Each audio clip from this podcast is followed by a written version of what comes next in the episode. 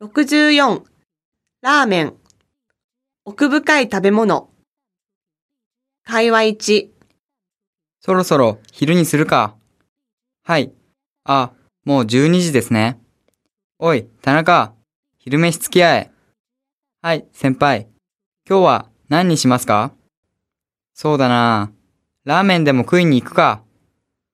先輩、ラーメン好きですね。バカ、ラーメンほど奥の深い食べ物はねえぞ。ああ、そうですね。麺もスープも店によって全然違いますもんね。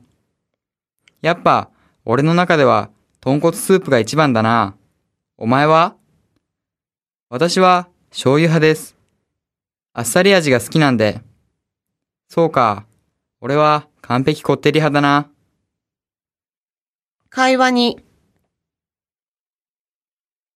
山田さん、会社の近くにラーメン屋はあるえ、あるよ。有効ビルの中の1階だよ。